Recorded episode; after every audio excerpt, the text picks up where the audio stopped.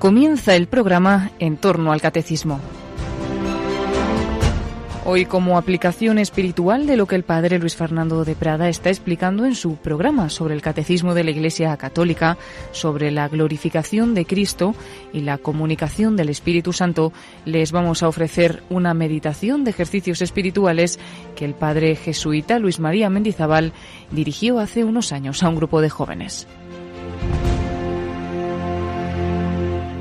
Bien, vamos a proponer en esta charla el la aparición de Jesús en el lago de Tiberíades, el examen del amor y los consejos del Señor al final de su trato con los apóstoles.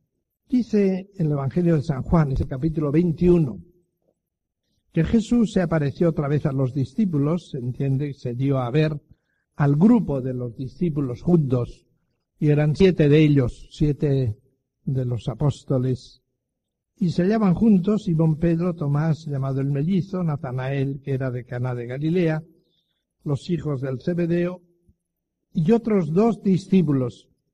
Simón Pedro les invita a salir a pescar. ¿Veis? Esta es la naturalidad del Evangelio. No vemos nada de unas extremosidades, sino que lo que se nota en el Evangelio es una naturalidad sincera la sinceridad y una verdad, pero no hay extremismos.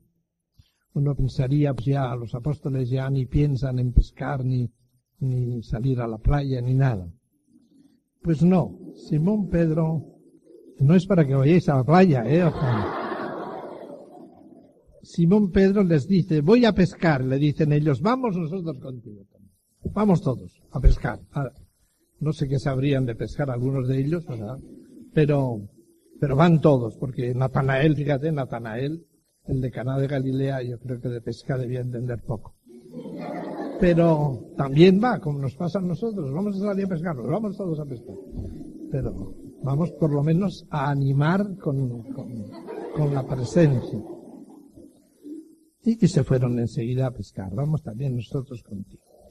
Lo que sí es, se advierte y se ve es cómo el trato con Cristo y el seguimiento del Señor les había unido estrechamente a ellos. O sea que ellos nunca van a tener entre ellos las relaciones que tenían antes. Ha cambiado para ellos.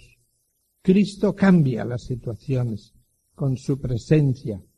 Y ellos están pues muy estrechamente unidos entre sí y cuando el grupo ha encontrado a Cristo, la relación entre las personas cambia, porque ya está condicionada por la presencia de Cristo. Y eso os pasa a vosotros en JRC, pues es verdad que grupos diversos que participáis, pero estáis unidos, unidos en Cristo, unidos en el corazón del Señor.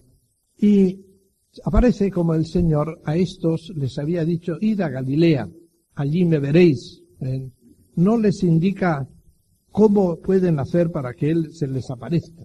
Nosotros nos gusta como tener dentro de nosotros, en el bolsillo, tener como una técnica para que el Señor se nos muestre.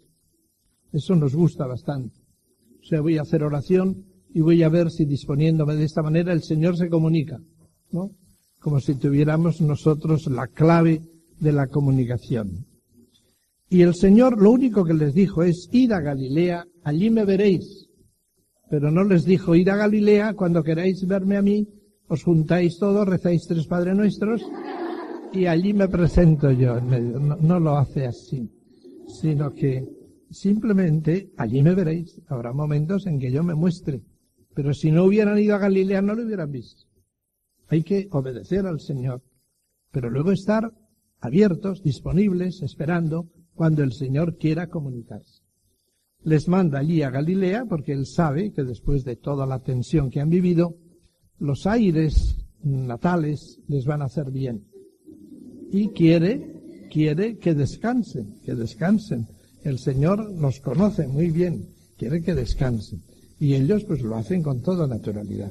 Y esta es una forma, no es que Simón Pedro hubiera vuelto de nuevo a su oficio de pescador, no. Él lo hace deportivamente. ¿no? Hoy voy a...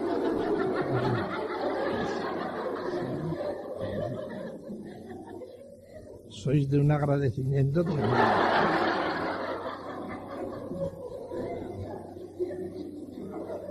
Todos lo acogéis, todos lo acogéis. Entonces les dice él, voy a pescar, le dicen ellos, vamos todos contigo, vamos juntos a pescar. Bien, es esa unión cordial, o sea que la, la unión es la expresión de la libertad cuando hay amor. Cuando hay amor, la libertad se expresa en unión, pero porque hay libertad. En cambio, cuando hay desunión, la libertad se expresa en la separación. ¿Por qué va usted siempre con su mujer? Pues, si usted, tendría que ser usted libre. Pues voy porque soy libre. Por eso voy precisamente. Voy porque yo le quiero a mi mujer y soy libre y vamos juntos. ¿No? Bien. O sea que fueron pues y aquella noche no pescaron nada. O sea que se lució Simón Pedro. Seguramente que él habría ponderado. Yo de esto entiendo mucho. Hoy es un día, una noche fenomenal. Hoy, hoy vamos a pescar medio, medio lago. Eh, sale y nada. O sea que se lució en sus predicciones. Y, y no pescaron nada. Y a la mañana siguiente vuelven hacia la orilla, humillados, evidentemente. Humillados, digan lo que digan, todo pescador que vuelve con la barca vacía, pues trata de esconderse en la medida que pueda, porque es una humillación. Y a la mañana siguiente se les mostró Jesús en la orilla, la madrugada, en la orilla. Jesús se puede mostrar en cualquier momento, ve lo que decía antes, no es en un momento determinado, predeterminado por ellos, sino en cualquier momento. Y aquí se les muestra en la orilla, podía haberse mostrado en la barca, ¿no? Pero Él es dueño, Él sabe por qué lo hace. Se les muestra en la orilla, a distancia, más de 100 metros, y ellos, pues, no le reconocieron. No le reconocieron. Era ya una cierta distancia, pero ellos no se lo esperaban en ese momento. Para reconocer las visitas del Señor hay que esperarlas y hay que estar atento a ellas si uno no está en actitud de espera, no suele reconocer las visitas del Señor. Por eso es una actitud previa de esperar, de no ser sordo al llamamiento del Señor, de estar abierto. Pues bien, se les muestra la orilla y no le conocieron ellos, no le reconocieron que fuese Él. No tenían fe, no estaban en esa preparación. Y les dice Jesús, Muchachos, ¿habéis pescado algo? La pregunta más desagradable que les podría hacer, la más inoportuna para ellos, que les pregunta directamente si han pescado, ¿no? Esto también se vería porque la barca no estaba muy hundida, sino estaba bastante arriba. Y les dice, ¿habéis pescado algo? Contesta, no. Parece que es como diciendo molestos, secamente, no, no. El Señor antes de intervenir suele querer que tomemos conciencia de nuestro fracaso, de nuestra impotencia. Y así lo hace con ellos. Y Él les dice entonces, echad la red a la derecha de la barca y encontraréis. Simón Pedro obedece, lo cual es admirable, porque quizás hubiese podido responder con el mal humor de ese momento, de qué derecha ni qué izquierda, no yo la hemos echado por delante y por detrás de todo, ¿no? O sea que el, y sin embargo, pues obedece, hace caso, y echaron la red a la derecha y ya no podían sacarla por la multitud de peces que había. Entonces Jesús les prepara, les prepara para su encuentro y lo hace recordando las experiencias que había tenido con ellos. Alguna otra pesca milagrosa. Aquí no dice que sea pesca milagrosa, sino simplemente dice que eran 53, 153 peces grandes. Pero sí eh, recuerda un poco cosas, momentos parecidos de la vida del Señor. Y entonces Juan, el discípulo amado Juan, que está con esa mirada más penetrante, con esa mirada pura, se fija y mirando así contemplativamente, con amor, grita, Pero si es el Señor, si es el Señor, es la vida de contemplación, el carisma de la contemplación en la iglesia. Juan se adelanta, pero inmediatamente lo comunica a la iglesia jerárquica, a Simón Pedro. En las escenas de la resurrección aparecen los dos, siempre con esos matices. Juan se adelanta contemplativamente, lo refiere a Simón Pedro y Simón Pedro toma las decisiones. Entonces, le va donde Pedro, le dice, si es el Señor, si es el Señor. Simón Pedro apenas oye que es el Señor, mira hacia allá, se ciñe la túnica y al agua. Se tira al agua. Hay que ver lo que le importaban los peces y las redes y todo. ¿no? O sea que es una falta grave esa de que el capitán del barco salte al agua el primero, dejando, dejando, la nave, dejando las redes y los aparejos y todo, ¿no? O sea que él se lanza nadando y ahí no le dijo, manda que vaya a ti por encima del agua, ¿no? Ahí, ahí ya eran unos 100 metros, pues esos los hace él, 100 metros lisos. En cambio, Juan se queda.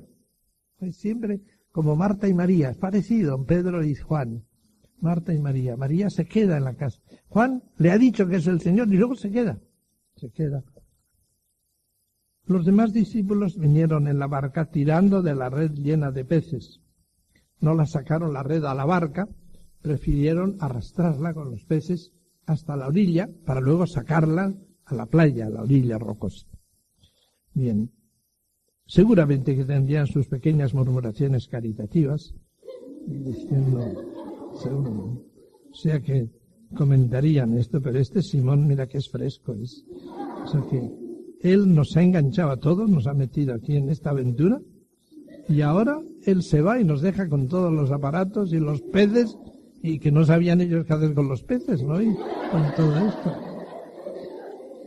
Ahora es cuando necesitábamos sus órdenes, a ver qué, qué hacemos con la red y con, con los peces y con todo esto, ¿no?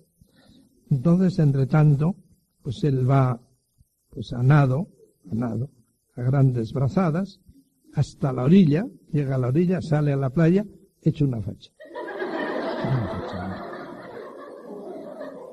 Todo mojado, chorreando agua por el, por el pelo, por las cejas, todo mojado, como un pollo mojado. Y así se acerca al Señor, que le diría eso, pero Pedro, Simón, pero qué facha tiene.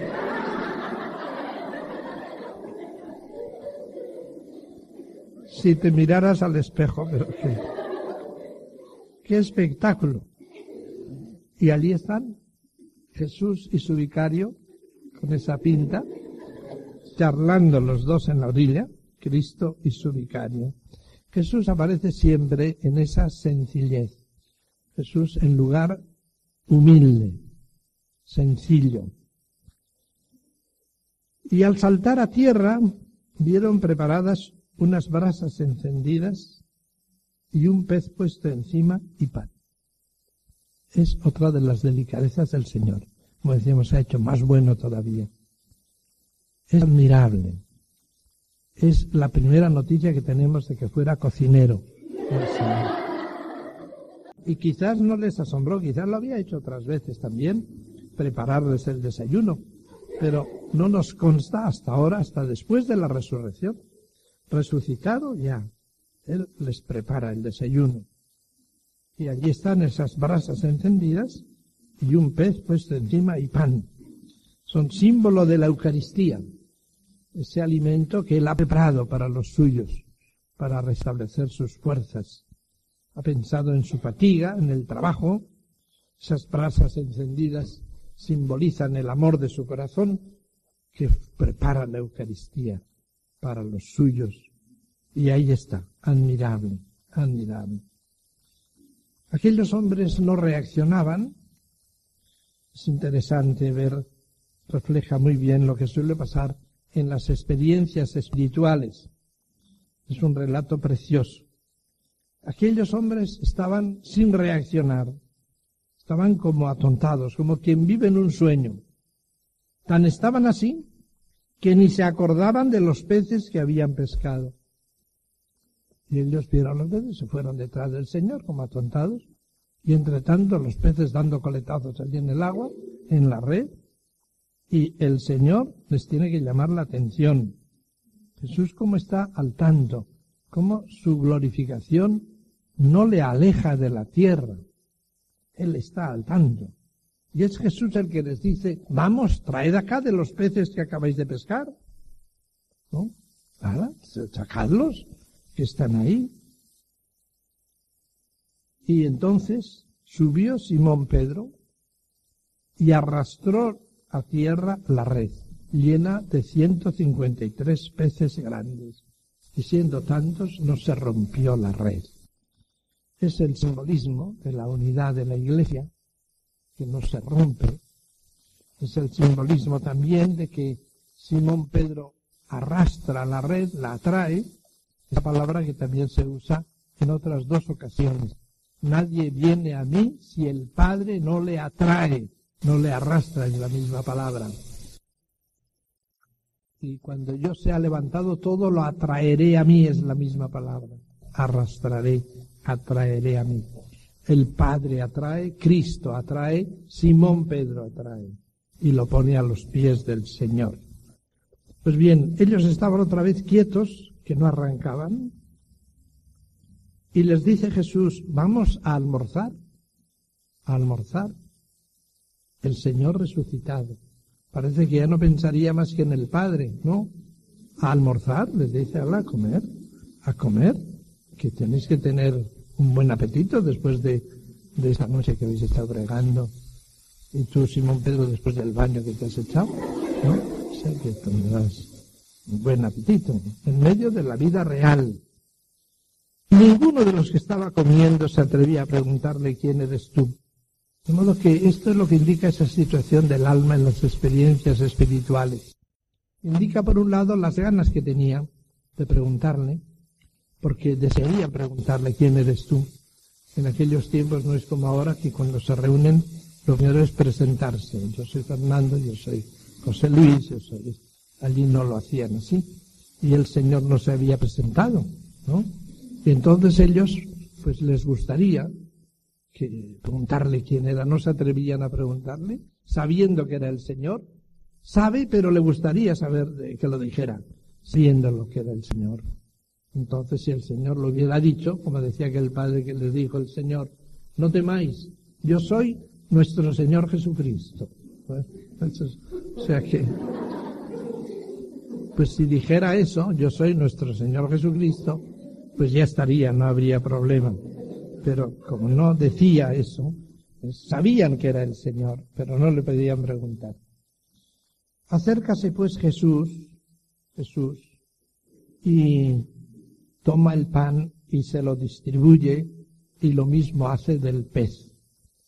O sea que no solo ha preparado el desayuno, sino que lo sirve él mismo a los discípulos.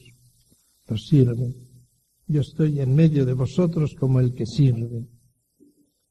Y ahí está, entregándose continuamente.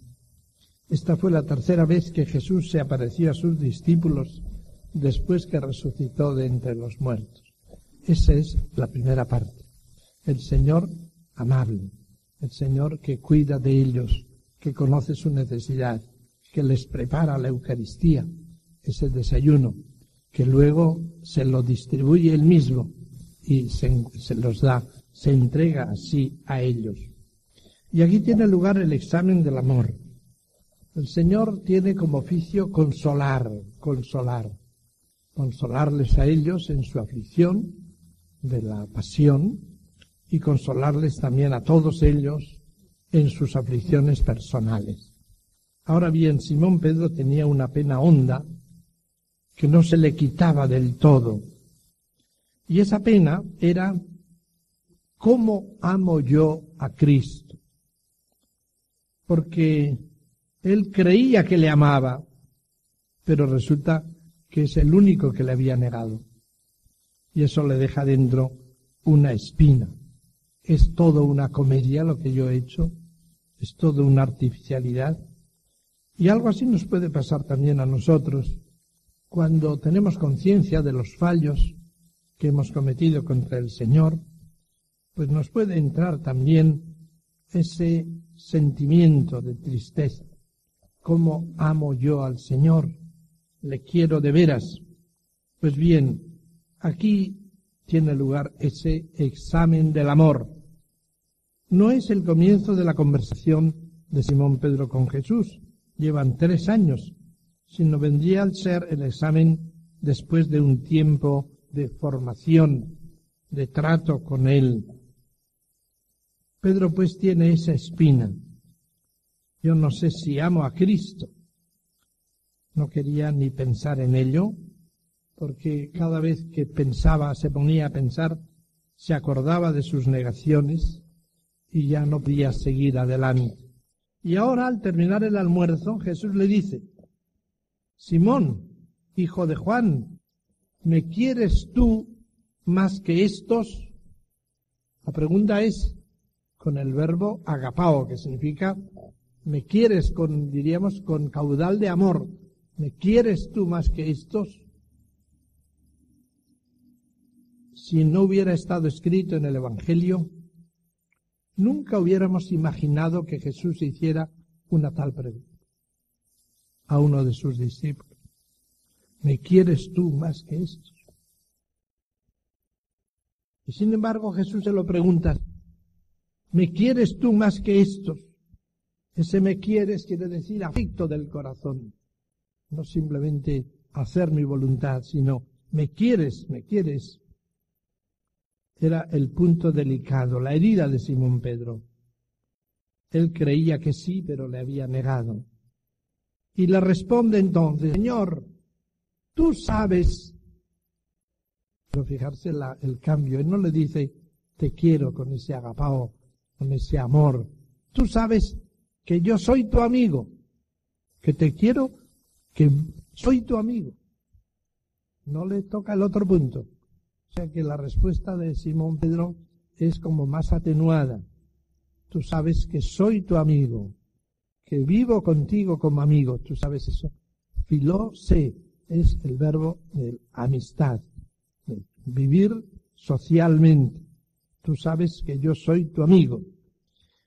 Primero, no se atreve a afirmarlo, se confía al corazón del Señor, huye de las comparaciones.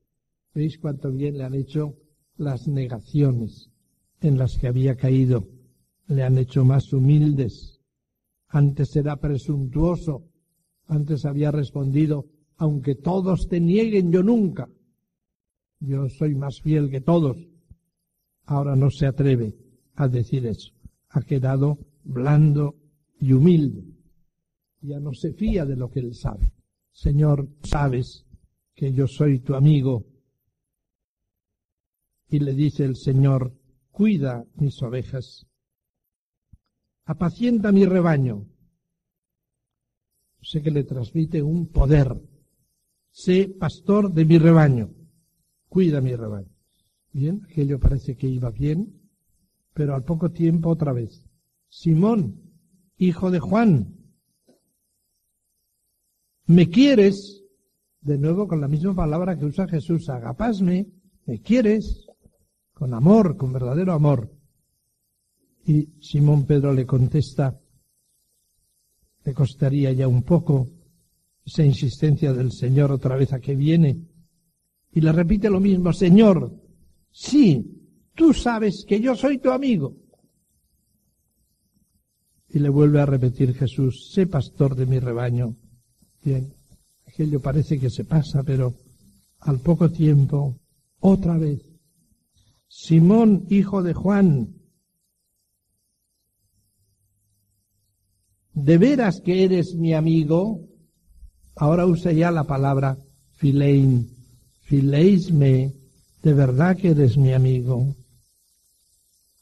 Y entonces a Pedro se le cambió el color. Se quedó demudado. Se puso triste. Debió de pensar, aquí vuelvo otra vez a las andadas. Seguro que le voy a hacer algo al Señor ahora otra vez. ¿Qué le iré a hacer ahora? ya no se fiaba nada de sí mismo. Todo lo creía posible en el campo de la traición y de la negación. le habían hecho mucho bien aquellas caídas. Ya no tenía confianza en sí mismo, ya se creía capaz de cualquier traición. Y el Señor le dice, dice él al Señor, Señor, pero si tú lo sabes todo, tú sabes que yo soy tu amigo. Y el Señor le dice, sé pastor de mi rebaño.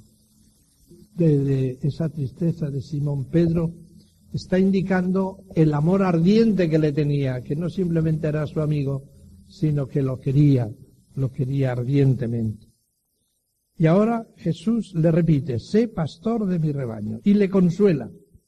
Hay un contraste entre estas palabras y las de la última cena. Y es esta. En la última cena él decía, Señor, te quiero más que todos. Y el Señor le dice, hoy mismo me negarás tres veces. Ahora no se atreve a decir que ama al Señor, sino que simplemente dice, tú sabes todo, tú sabes que yo te quiero. Y el Señor le dice con la misma seguridad, en verdad te digo, tú dices que yo lo sé, pues en verdad te digo, con la misma seguridad que la última cena, en verdad te digo que cuando eras joven, tú mismo te ceñías e ibas donde tú querías. En siendo mayor, extenderás tus manos y otro te atará y te llevará donde tú no quieres ir. Y eso lo decía, añade San Juan, indicando con qué muerte iba a glorificar a Dios. Es el consuelo de Simón Pedro. Ama a Cristo, dará su vida por él. Y ese dar su vida es parte del ser pastor. El pastor debe dar su vida por las ovejas. Pues bien, este es el examen del amor. Indica la muerte con que iba a glorificar a Dios. Esto lo podemos aplicar a nosotros porque esas palabras también pueden aplicarse a nuestra vida. Él te pregunta, ¿me amas? y tú no te atreves a afirmarlo, le dices, tú sabes todo, tú sabes que a pesar de todo yo te quiero. Y él te dice, pues sí, cuida mis ovejas, cuida tus almas, las que ya te confío, te las confío a tu cuidado y a tu amor, y da la vida por ellas. También tú darás tu vida por ellas. Extenderás tus manos y otro te atará. Esto vale mucho para la obediencia. Extenderás tus manos y otro te atará, te llevará donde tú no irías por tu voluntad. Y dicho esto, es el texto de San Juan, Jesús le dice a Simón Pedro, sígueme, vente conmigo. Y en efecto el Señor se lleva consigo a Simón Pedro. Y esto que sin duda a Simón Pedro le cayó muy bien, le gustó esa predilección del Señor. Estaban él y otros seis y le invitó a él, le llama a él solo. Donecillos de Dios, pero me los ha dado a mí, diría él también. Entonces, todo le venía saliendo redondo a Simón Pedro. Primero se le había puesto mal la cosa porque no habían pescado nada y aquello empezaba mal. Pero resulta que todo se enderezó de tal manera que tuvo pesca, tuvo baño, tuvo almuerzo. tuvo la consolación de que amaba a Jesucristo. Y ahora, para colmo, la intimidad con el Señor. Vente conmigo. Vámonos tú y yo, los dos, vámonos por ahí. A pasear juntos. Y, bueno, estaba así. Y entonces, eh, mirando la vista hacia atrás, lo cual era lógico para ver la cara que ponía nosotros, que es también muy humano, observó que Juan, que no se resignaba del todo, y que venía a lo tonto como cogiendo flores, ¿no? se iba, se iba acercando, acercando un poco, acercando. Y, y entonces, movido por esa euforia de ese momento en que todo le iba sabiendo también, le dice al Señor, casi ya como colega, como ya le había confiado su rebaño, era pastor como él, y le dice con esa familiaridad de amigo, Señor, a mí ya me lo has dicho. ¿Y ese, ese de las flores, ese, ese qué? ¿Qué? ¿Qué? ¿Qué va a ser de él? Y el Señor le contesta, si yo quiero que se quede así hasta que yo vuelva, ¿a ti qué te importa? Le cortó en seco. O sea que, ¿a ti qué te importa? Tú sígueme. Es la última palabra del Señor en el Evangelio de San Juan. Jesús es tajante. En lo que toca a su seguimiento, a su fidelidad, nos enseña a no compararnos con los demás, a no querer curiosear en la vida de los demás, a no estar preocupados por lo que el Señor hará con nosotros, a no meternos en la vida de los demás. El gran consejo de Cristo es, tú sígueme, tú sígueme. Si yo quiero que Él se quede así, que este sea el testimonio que Él dé, a ti que te importa, tú sígueme. Es fundamental para una vida de santidad. Si queréis llegar a la santidad, tenéis que haceros indómitos. Ese va a ser probablemente para muchos de vosotros la piedra de prueba. Cuando os comparéis con otros, cuando haya otros y queráis conformaros con ellos. Y la gran lección del Señor es que para ser santo hay que hacerse indómito hay que hacerse independiente, dependiente solo de él. Y tomar esa postura de decir, ¿a ti qué te importa? Señor, ¿y este qué? ¿A ti qué te importa? Tú sígueme, deja que él vaya por el lugar y por el camino que yo le señale. Y tendrá sus caminos. Tú sígueme. Ese es el último consejo que os da el Señor al terminar los ejercicios. Es ese.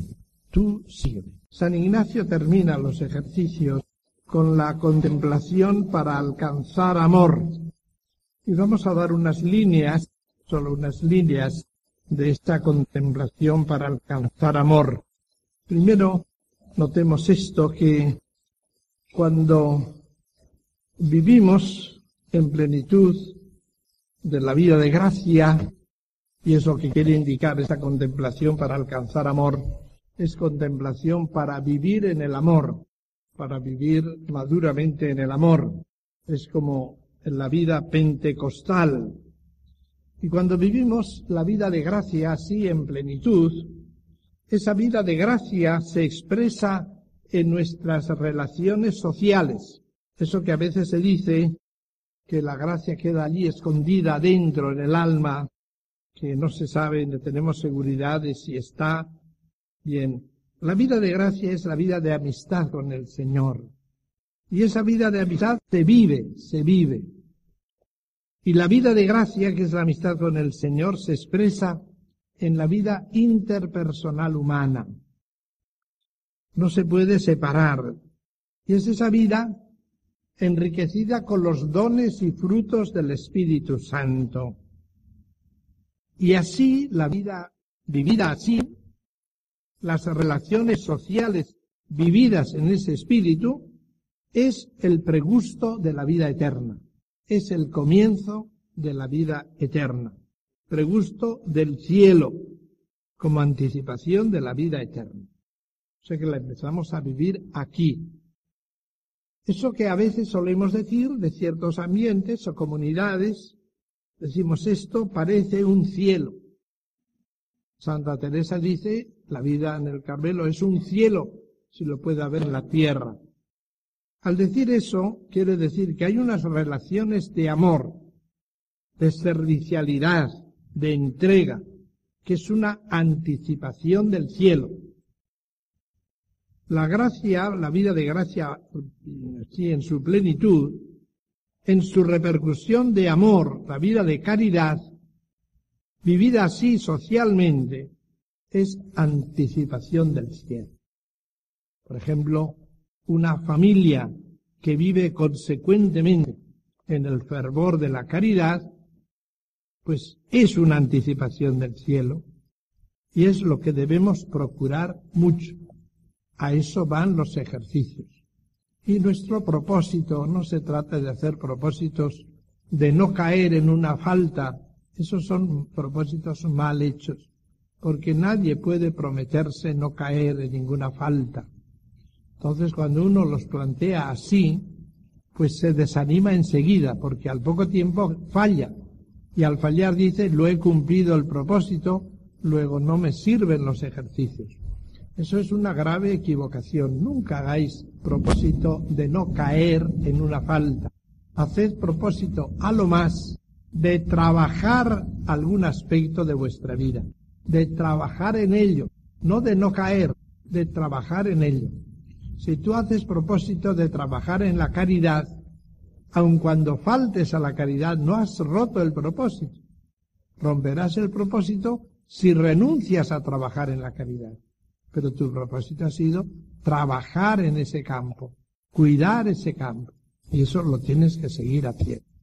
De ahí pues que no hay que desalentarse por esos propósitos hechos así, que están mal hechos, sino más bien lo que uno tiene que proponerse es trabajar en un campo y caso de fallar, levantarse.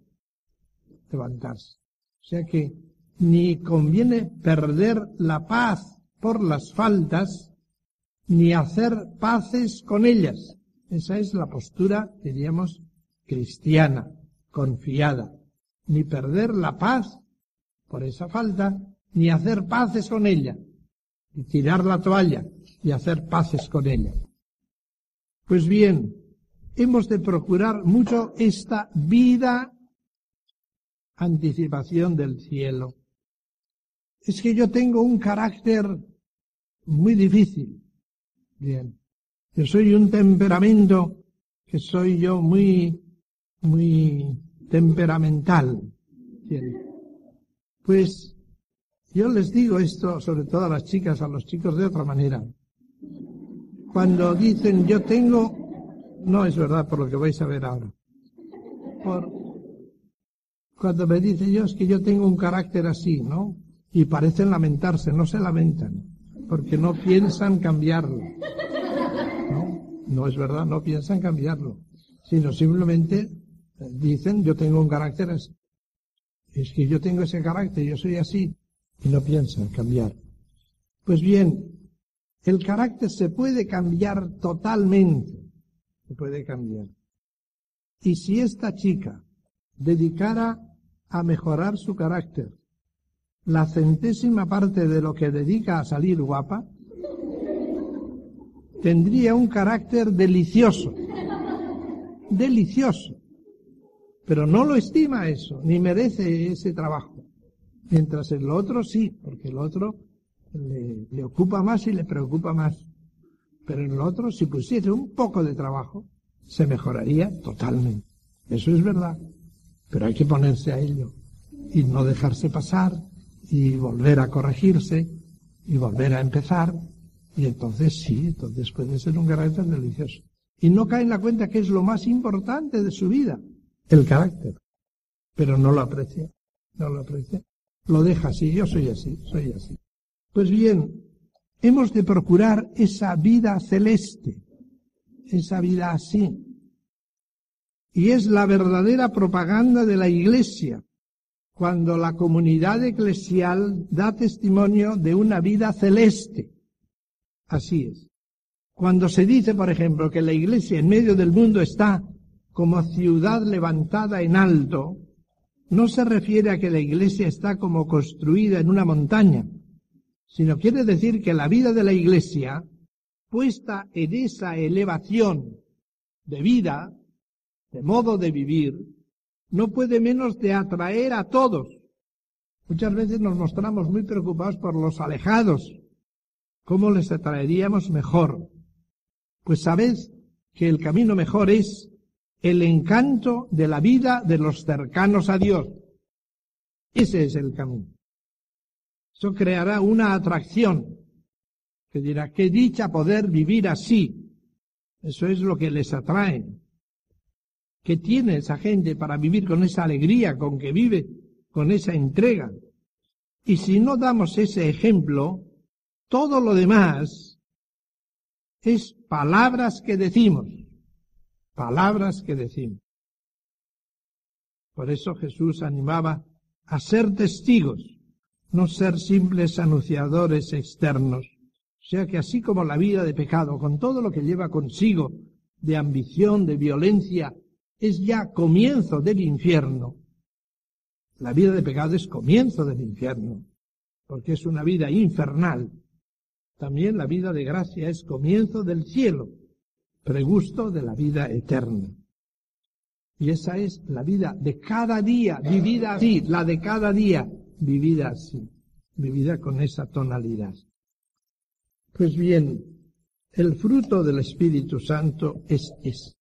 Ese es el fruto del Espíritu Santo, el que produce el Espíritu Santo. El fruto del Espíritu, dice la carta a los Gálatas, es la bondad, la cordialidad, la magnanimidad, la paciencia, es lo que el Espíritu pretende sobre la tierra. Es crear esa sociedad que llamamos también civilización del amor. Esa es la sociedad. Es la expansión del don del Espíritu Santo. La calidad del obrar, no la rareza de obras que se hacen. Pues bien, el Espíritu tiene que renovarnos así. El Espíritu. Lo tenemos que invocar. E invocando al Espíritu, ahí tenemos que dejarle entrar, porque a veces decimos, ven Espíritu Santo, y tenemos echada la llave de la ventana cuando le decimos que entre y no puede entrar. Entra Espíritu Santo, es ven Espíritu Santo, es abrirle la ventana de par en par. Ven Espíritu Santo, es eso. Lo otro es quitar el obstáculo fundamental del Espíritu, que es nuestra voluntad rebelde. Eso es lo que tiene que desaparecer. Y ahí estamos nosotros agazapados en nuestra propia voluntad. Pues bien, aquí tenemos en San Ignacio como una introducción para vivir esa vida del amor, para vivir esa vida del amor. Y realmente eso significa contemplación para alcanzar amor. Claro está, no es para alcanzar la primera caridad, sino contemplación para alcanzar la vida de amor, alcanzar el vivir en el amor, en puro amor, para alcanzar el amor pentecostal. Bien, vamos a hacer pues un poco esa introducción. Hay una pregunta previa eh, que se podría hacer esta. ¿Por qué la ponemos esta introducción ahora, después de haber meditado la vida de Cristo después de haber contemplado la cruz, la inmolación de Cristo en la cruz? Pues la razón es esta. Solo por la contemplación de la naturaleza, nosotros no llegamos al amor de Dios a nosotros. Contemplando la belleza del paisaje, la naturaleza, el mar, las montañas, de todo eso puedo deducir yo que Dios es grande, es omnipotente, que Dios es sabio, pero no deduzco de ahí que Dios me ama con amor verdadero de amistad. No lo podría deducir. Por eso la simple contemplación de la naturaleza no nos lleva a descubrir el amor de Dios, nos lleva a descubrir otros atributos de Dios, externos sobre todo, de su fuerza de creación, de ordenación, etcétera pero no lo íntimo de Dios, no el amor. Yo no puedo decir Dios me ama. La, el amor de Dios se me ha revelado en Cristo. Por eso lo hemos contemplado. Y contemplando a Cristo, hemos visto su declaración de amor en la cruz. Y cuando yo he penetrado en ese amor inmenso del Padre, que se revela en el corazón de Jesucristo, salgo como aturdido de tanto amor al mundo, a la vida real, a la naturaleza, y la veo toda iluminada con esa perspectiva de amor que se me ha descubierto en la cruz. Claro. ¿Por qué? Porque el Dios de la creación es el Dios de la cruz. Y por lo tanto, ese amor verdadero que Él me ha mostrado, amor, amor personal, amor de amistad, es el amor con que el Creador me ha amado al crear. Ese mismo amor. Entonces, yo vuelvo la mirada hacia la creación y veo en toda la creación ese amor con que me ha amado y que le ha llevado a la cruz. Y ahora sí, ahora entiendo que no hay como dos niveles, natural y el sobrenatural de la redención, sino que el amor que he conocido en Cristo es el mismo que impregna toda la realidad, el que está en la fuente de la misma naturaleza. Esta es la razón del proceso. Después de haber conocido ese amor, lo veo en todo ese amor, porque es el que funda todo lo que el Señor ha creado para mí, como me ha redimido por mí y ha muerto por mí, ha creado para mí. Y este es el gran paso, para vivir en el amor, para sentirnos acorralados por el amor. De tal manera, pues, que el corazón traspasado de Cristo ahora lo sobrepongo a toda la realidad, también la de la naturaleza. Y cuando veo una puesta de sol, veo el corazón de Cristo que me explica esa puesta de sol, que es el amor de Dios, ese amor que le ha llevado hasta la cruz. ¿Por qué? Porque esa puesta de sol no solo tiene una belleza que podríamos llamar estética, sino que es una obra de amor, y de amor personal a mí, a la humanidad y a mí en particular, a mí. Esa es la meditación para alcanzar amor. ¿eh? Es ver el sentido de todas las cosas en ese amor de Dios. Contemplación, pues, para vivir el amor. Contemplación para tener una vida en el amor. Eso es, pues, alcanzar el amor. Es que nosotros, cuando lo vemos así, al decir que es amor de Dios, que prepara esa puesta de sol para mí, que prepara esa belleza para mí, para mí. En eso yo no estoy inventando nada, sino que en verdad es así. Es así. Todo eso es obra de amor. No es una añadidura arbitraria. Con el amor con que ha dado su vida en la cruz, está informando de amor todo lo que yo encuentro en el camino de mi vida, en todo. O sea que, como veis, esa meditación se puede, presupone el conocimiento del amor de Dios. Y ahora sí, ahora la realidad me habla de ese amor de Dios, porque esa realidad está basada en el amor del mismo Dios que ha dado su vida por mí. Y ahora tiene una indicación una que nos puede servir fundamentalmente ya como meditación, que es lo que llama San Ignacio nota, una nota previa, que es luminosa. Dice, primero conviene fijarse en dos cosas. La primera es que el amor se debe poner más en las obras que en las palabras. Primera indicación. Primera cosa. La segunda, el amor consiste en comunicación de las dos partes. Es a saber, en dar y comunicar el amante al amado lo que tiene o de lo que tiene o puede, y así por el contrario, el amado al amante. De manera que si uno tiene ciencia, de al que no la tiene. Si tiene honores o riquezas, lo mismo. Y así el otro recíprocamente. Voy a explicar simplemente esto, esta realidad del amor. A ver en qué consiste el amor. Primera nota, el amor consiste más en obras de amor, digo obras de amor, que en palabras de amor.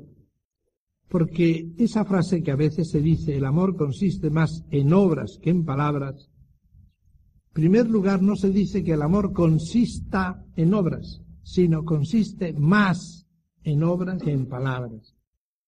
¿Por qué? Porque el amor no consiste en obras. Puede uno hacer obras y no amar. Y esto sucede muchas veces. Uno hace obras incluso en favor de una persona, pero no le ama. No le ama. Esa persona trabaja mucho por ese grupo o por esa parroquia, pero notan los feligreses que no les quieren. Y eso es verdad. Eso puede darse perfectamente. O sea que no hay que decir que el amor consiste en obras, Si decimos obras de amor, pues puede ser que sea mejor, que consiste más en obras de amor que en palabras de amor. Pero no significa que el amor que sea indiferente las palabras de amor. Esto tampoco es verdad. Sería falso. Porque el amor exige palabras de amor. Y si no hay palabras de amor, el amor se apaga. O sea que no deducir de ahí que no importan las palabras, no es verdad.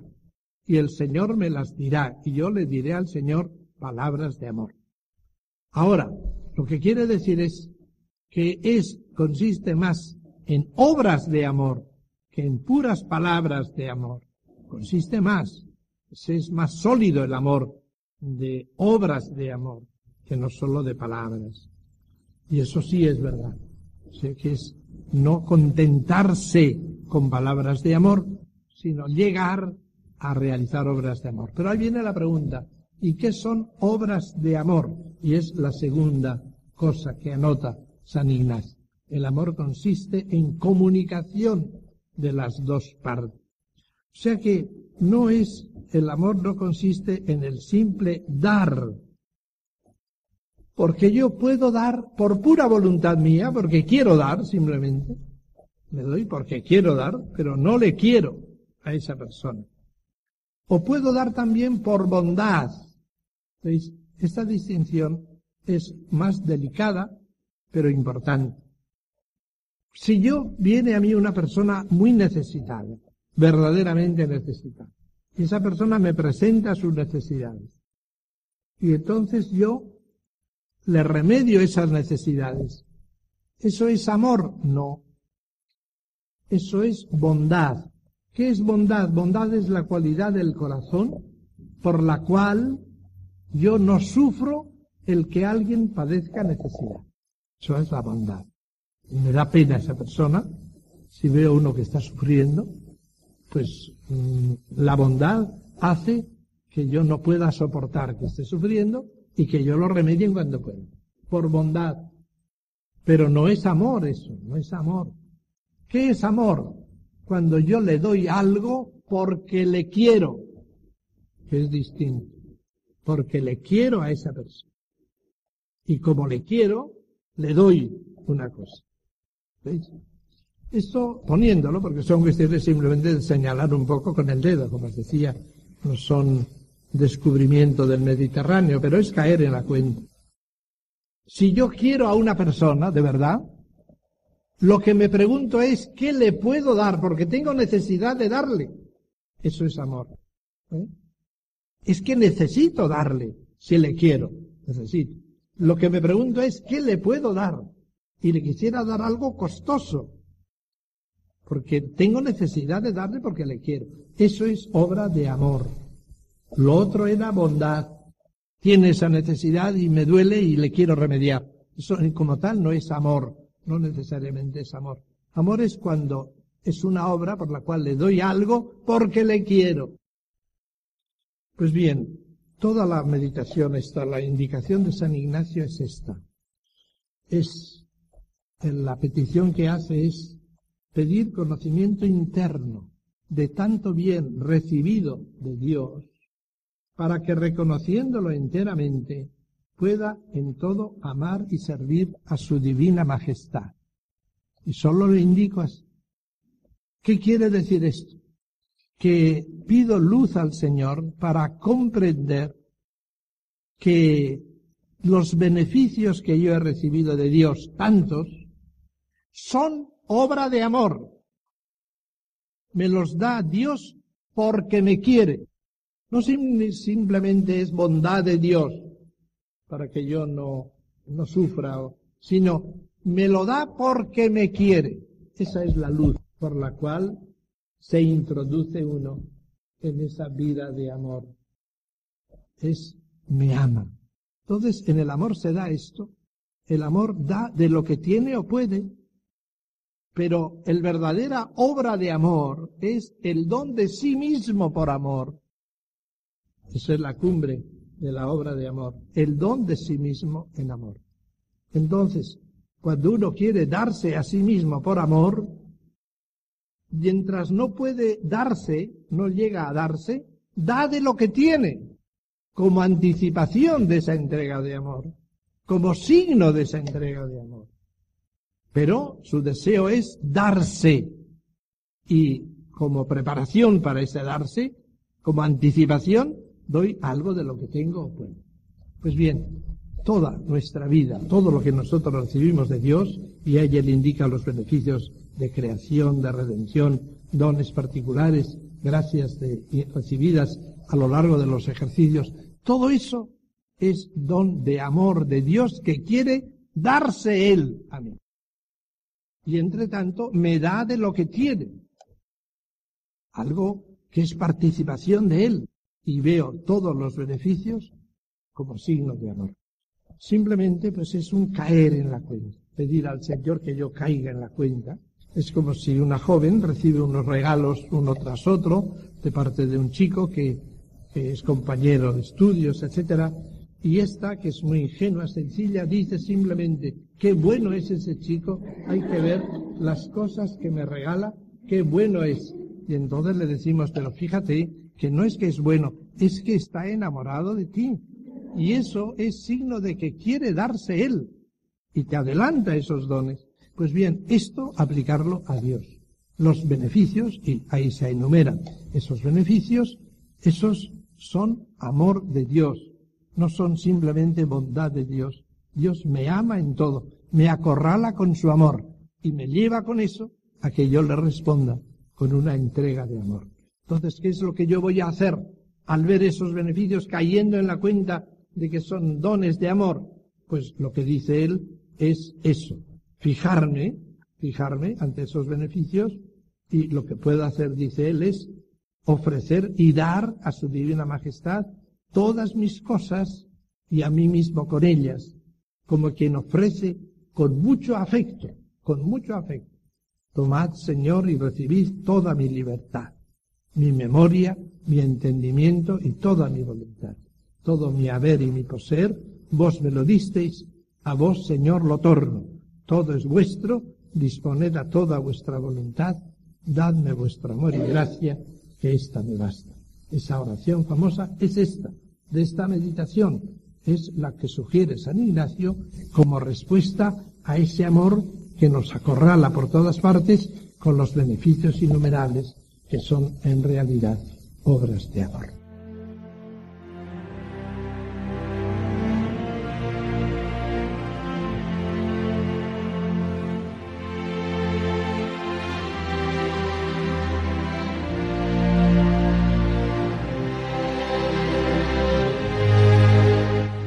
Finaliza en Radio María el programa En torno al Catecismo.